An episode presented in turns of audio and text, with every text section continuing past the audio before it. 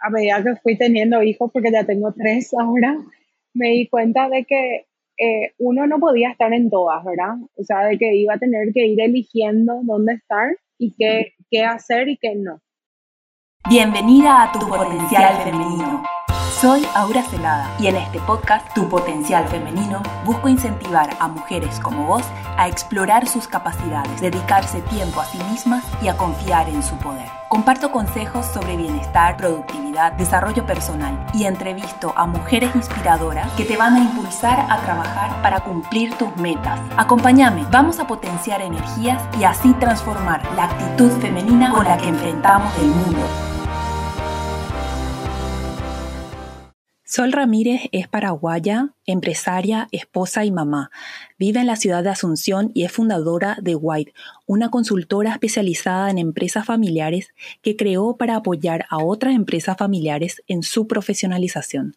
Sol es licenciada en Administración de Empresas y Marketing por la Universidad de Kansas, Estados Unidos, postgraduada en Kellogg Executive Education en Chicago y la IAE Business School de Buenos Aires, Argentina. Además de esto, cuenta con vasta experiencia en empresas de su familia, por lo que hoy se dedica a asesorar desde White a otras empresas familiares para una mejor organización y profesionalización. Si sos parte de una empresa familiar o estás en planes de hacerlo, no te pierdas este episodio donde Sol nos habla sobre este gran desafío.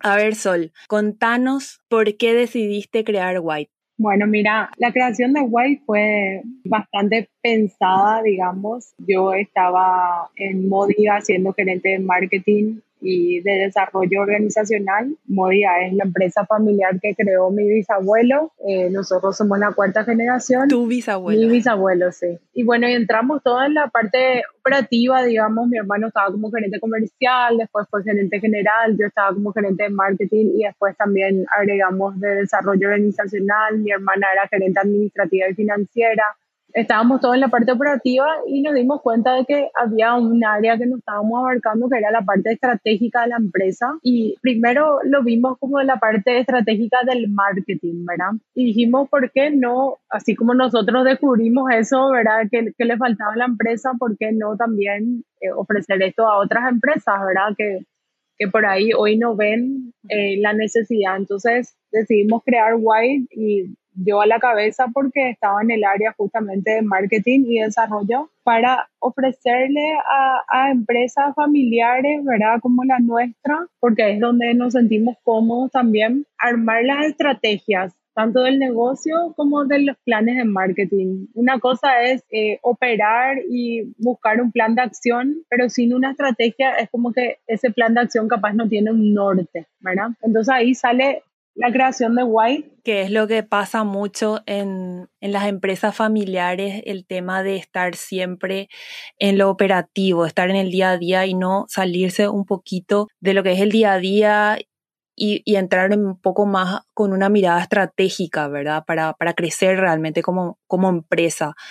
¿Cuáles vos crees que son los mayores desafíos que tienen hoy las empresas familiares?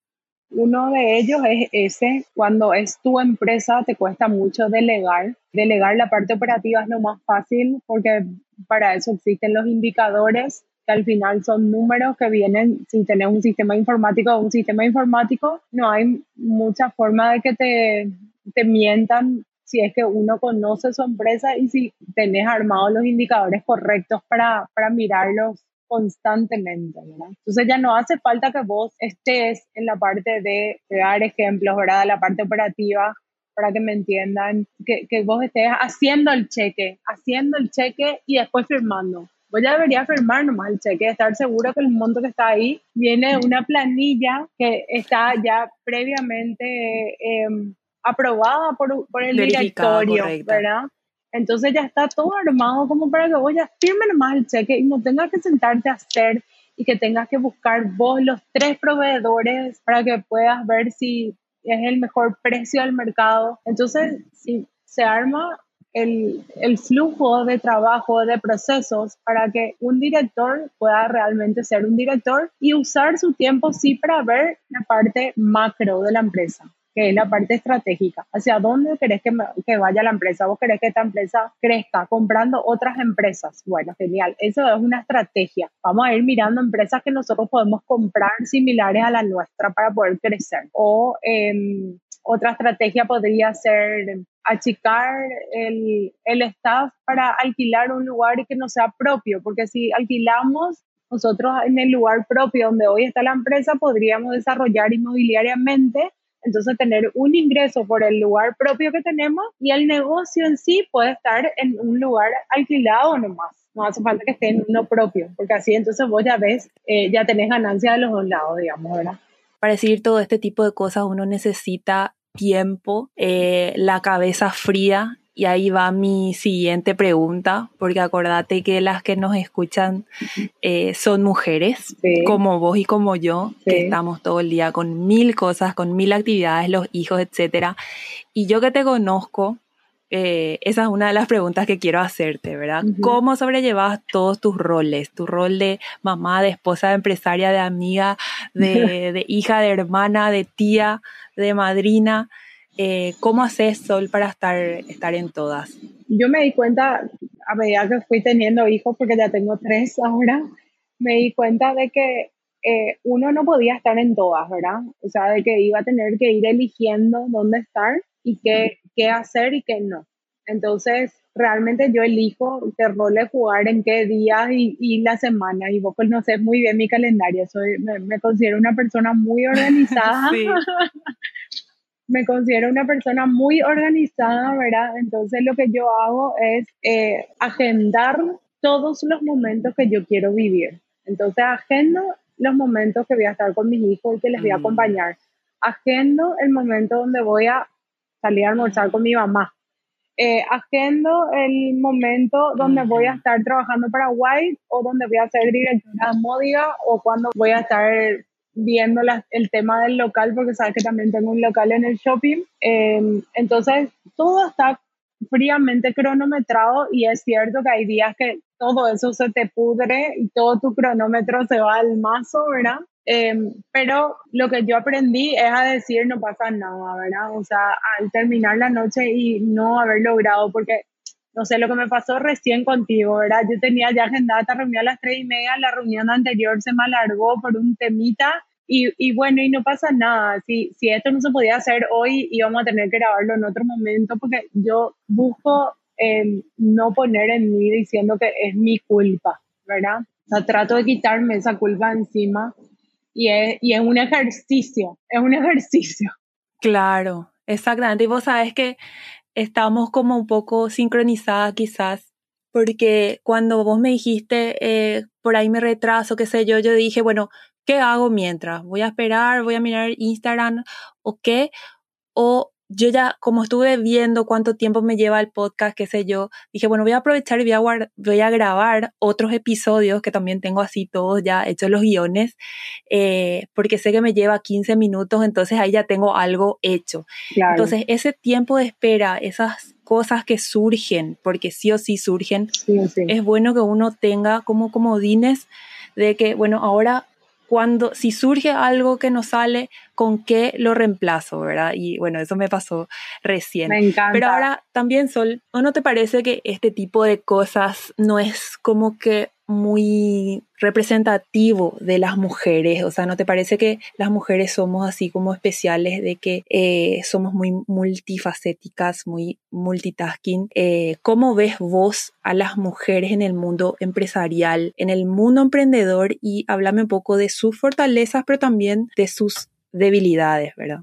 La verdad que... Em, yo siento que, que sí las mujeres, si le comparamos con los hombres, ¿verdad? Somos mucho más multifacéticas, pero también ya vi miles de mujeres que no llegan a saber organizarse y se frustran. Entonces, esa es la parte que para mí realmente es egoísta del mundo, ¿verdad? Del mundo machista sobre todo porque a las mujeres que mi marido ya me conoció así, entonces él sabe que y, y, él se re recuesta en mí en miles de cosas. Yo, yo sé y soy súper consciente de eso. Y cuando fui consciente fue como que me enojé, ¿verdad? Me enojé y dije, esto no es justo para mí. Pero después me di cuenta que yo no puedo soltar fácilmente, o sea, las cosas que a mí me gustan controlar, ¿verdad? Eh, no es algo que, que me es fácil soltar, entonces digo, si no me va a llevar a un colapso, ¿verdad? O me va, me va a estresar con esto, voy a seguir tomándolo. Ahora, si llega, quizás llega un momento donde yo digo, ya no puedo más con todo esto y voy a tener que delegar en él cosas que a mí me gustaban hacer, como por ejemplo el súper, ¿verdad? A mí, no sé si hay muchas mujeres que yo escucho que no les gusta irse al súper, a mí me encanta irme al súper. Yo disfruto de ese momento, inclusive ahora que lo hago. Ir al super. Bueno, viste, inclusive ahora que lo hago por la web, porque me gusta ver las marcas, comparo precios, como yo viví mucho tiempo siendo gerente de marketing del consumo masivo, ¿verdad? estaba todo el tiempo haciendo ese tipo de cosas, entonces, y ah. me gusta ver que cambió su packaging, porque soy marketinera, em, no sé, que tienen unas exhibiciones adicionales en el súper, miro todas esas cosas en vez de estar concentrada en hacer la lista al súper o comprar lo que tengo que comprar, ¿verdad? O sea que vos te vas a trabajar otra vez al supermercado. no, pero, pero es la parte de así como a vos te gusta la comunicación, ¿verdad? Y toda esta cosa, a mí me gusta esa parte, por eso lo hago, ¿verdad? O sea, no paras, claro, no paras, no paras de mirar, analizar. Yo a veces entro a, Instagram para relajarme un rato y estoy ahí viendo y digo este tipo de posteo, esto es lo que tenemos que hacer. y al final estás trabajando. O, le envío ya a alguien, mira, esto es ideal para tu cuenta Sí, y, al, sí, al final está porque nos, nos, apasiona. Hablando de esto, eh, decime, ¿cuál es el desafío más importante que vos tuviste en tu carrera y del cual hoy te sentís así súper orgullosa en tu carrera profesional? Cuando leí esta pregunta dije, wow, ¿qué digo?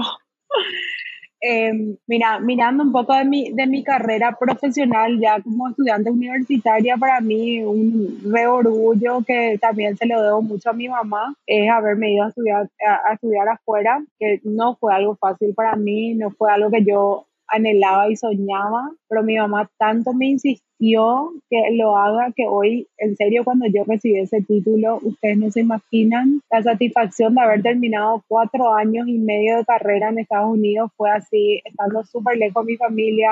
Mi hermana estuvo conmigo un año eh, porque era su último año de universidad, era el primero mío, pero después ya se fue y yo me quedé como que sola y es una cultura demasiado diferente a la nuestra. Por más que yo ya me había ido a Disney o había hecho viajes a Estados Unidos, es una cultura tan diferente que yo decía, yo no voy a aguantar acá, porque ahí sí que si yo tengo mi vida cronometrada, allá tenía mi vida, pero mega cronometrada, ¿verdad? Porque yo tenía que mantener mi departamento limpio, cocinarme para comer saludable, porque siempre fui una persona que trató de cuidarse, de no engordar y no quería así comer todo, comía cualquier cosa todo el día. Entonces me hacía mi pollo al horno, me hacía mi soufflé de verduras y al mismo tiempo tenía que limpiar y estudiar y, hijo, era re difícil, ¿verdad? Y ahí yo aprendí también a organizarme, o sea, le debo muchísimo eso a los yankees, que, que em, o sea, las cosas ahí, vos tenés una semana para rendir todas tus materias, tus finales, en una semana. Y eso, por ejemplo, yo acá nunca escuché. Acá en la universidad te da tres semanas por ahí para rendir tu final y después tener segunda oportunidad, tercera oportunidad, quinta oportunidad. Allá tenías una semana y te se terminaban tus finales y a veces te tocaban dos materias en un día, de finales te estoy hablando. Entonces me re tenía que organizar porque yo tenía que rendir economía a la una y matemática financiera a las cinco. Entonces, entonces para mí eh, mi, mi, mi orgullo principal haber pasado y, y, haber logrado, porque también sé muchísima gente que se fue, no aguantó el, el ritmo, el, la, la, presión y volvió. Y yo tengo mis títulos, ah. mi título que es así, no sé, mi mayor logro en, en mi vida profesional, que, que, que me, me dio muchísimo de lo que yo soy hoy, ¿verdad? O sea, esa experiencia pero muero porque mis hijos puedan vivirla y le animo a cualquier mujer eh, todavía en edad escolar que nos esté escuchando así, que esté terminando sexto curso o, o mamás que tengan hijas así en, en, esa edad que le animen a salir afuera porque es, es, otra cultura y lo que uno aprende y, y si puede volver a Paraguay, ¿verdad? Porque yo Yo Mm. muestro mucho de lo que yo aprendí allá y yo sé que, o sea, mucha gente se enriquece de eso que yo aprendí acá. ¿Verdad? Cuando yo trabajé en Modia, primero manejaba tres personas, después llegué a manejar 11. Y manejar 11 personas también tiene su, o sea, tenés que saber organizarte, ¿verdad?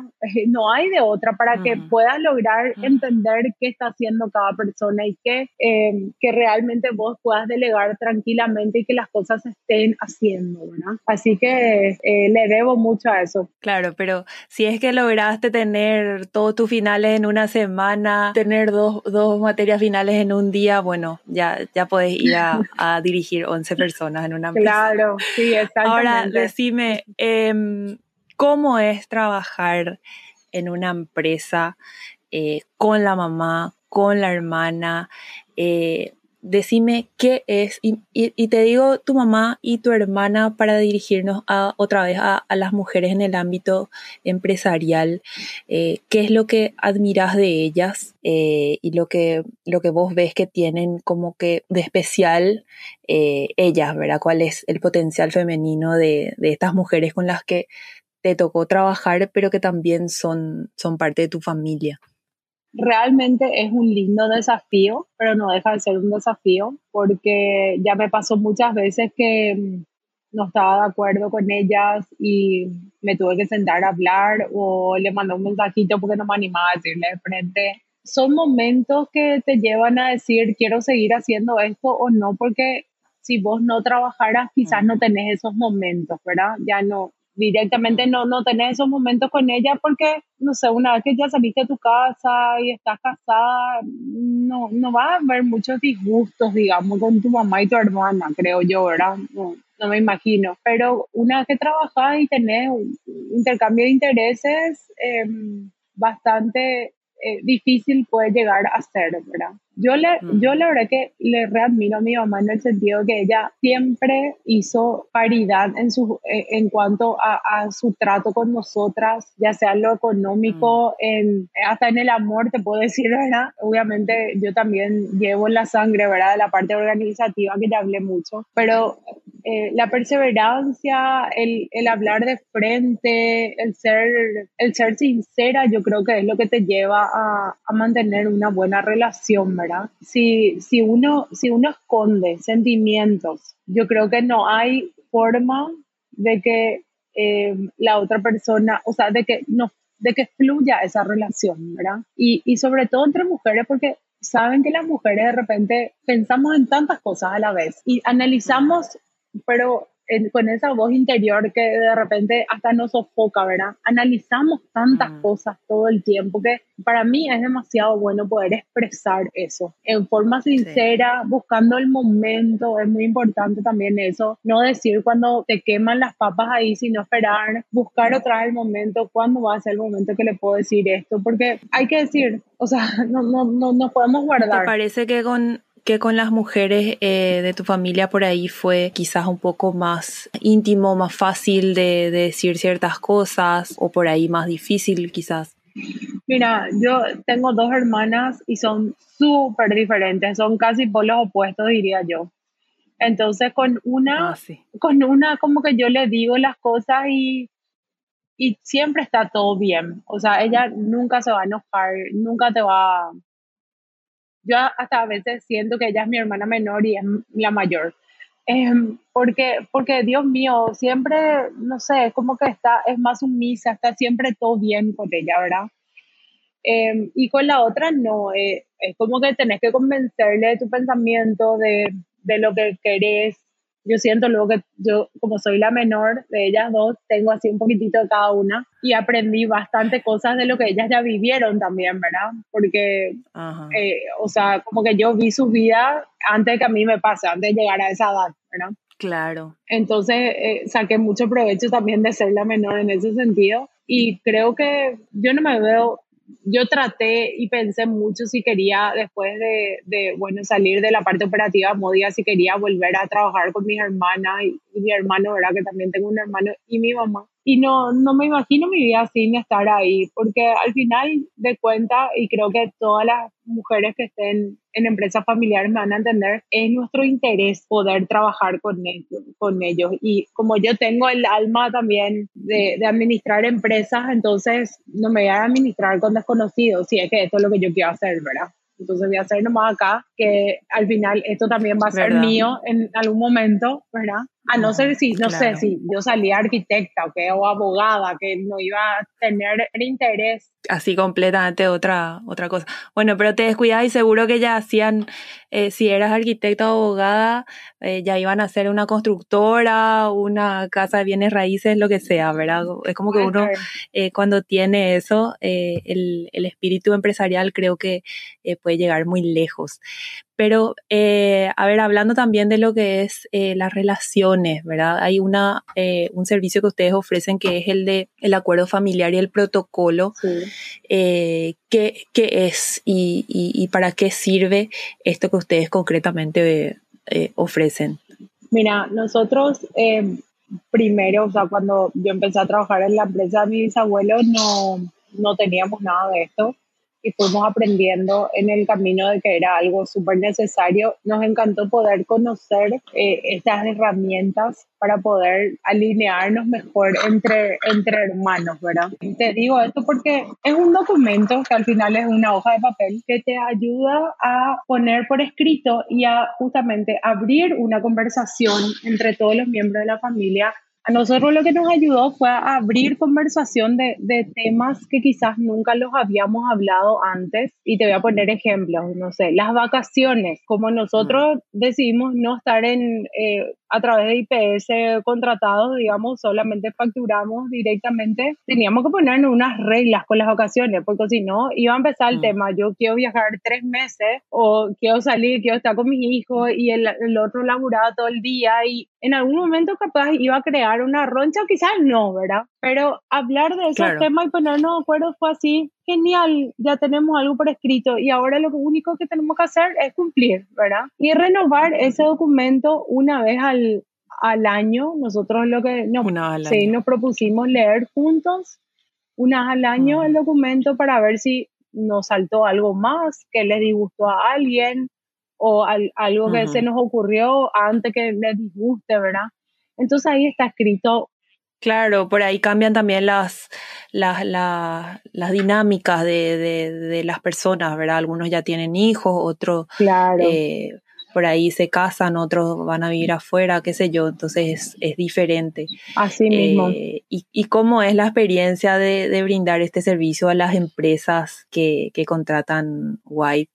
Eh, ustedes escuchan mucho, ven, hacen preguntas y después elaboran tipo una propuesta. Sí, la verdad que a nosotros nos sorprende cómo hay muchísimas familias en Paraguay que no accedieron todavía a, a tener esto a mano o a sentarse a hablar. Eh, yo creo que en Paraguay muchas de las cosas es así, no, pero él ya sabe luego que yo no había lo salido ocasiones más de un mes, ¿verdad? Claro. No, pero ella, mi hermana, por sentado, claro, así mismo mm. mi hermana es, o sea, yo sé que ella no me va a no va a sacar más plata porque está en la parte administrativa, ¿verdad? Em, claro. Pero son cosas que nosotros recomendamos muchísimo que, que sí se hagan y y la gente, sinceramente, ahora no quiere pagar tanto por este servicio. Es como que nos cuesta convencerles de que es algo que sí eh, hay que hacer, que es muy por más de que muchísimo, o sea, si vos buscas en internet, muchísimo se habla del tema. En España, en Argentina, hablan muchísimo de los acuerdos y de los protocolos porque son cosas que que si no lo haces quizás después te sale más caro. Sí, y te llevan a otro nivel de relacionamiento profesional, ¿verdad? Es una parte, es una forma de profesionalizar la empresa familiar también. Eh, el, el,